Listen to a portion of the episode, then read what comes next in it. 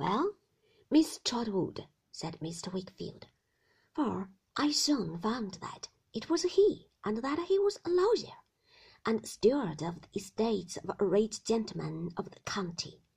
What wind blows you here? Not an ill wind, I hope? No, replied my aunt. I have not come for any law. That's right, ma'am, said Mr. Wickfield. You had better come for anything else. His hair was quite white now, though his eyebrows were still black. He had a very agreeable face, and I thought was handsome.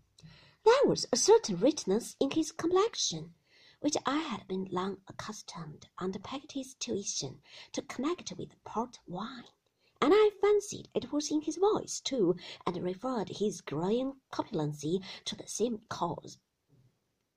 He was very cleanly dressed in a blue coat, striped waistcoat, and nankeen trousers, and his fine frilled shirt and cambric neckcloth looked unusually soft and white, reminding my strolling fancy. I caught mind of the plumage on the breast of a swan. This is my nephew, said my aunt. Wasn't aware you had one, Miss Trotwood, said Mr. Wickfield. My grandnephew, that is to say, observed my aunt. Wasn't aware you had a grand nephew." I give you my word, said Mr. Wickfield. I have adopted him, said my aunt, with a wave of her hand, importing that his knowledge and his ignorance were all one to her. And I have brought him here to put him to a school where he may be thoroughly well taught and well treated.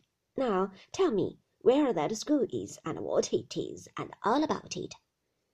Before I can advise you properly, said Mr. Wickfield, the old question, you know, what's your motive in this?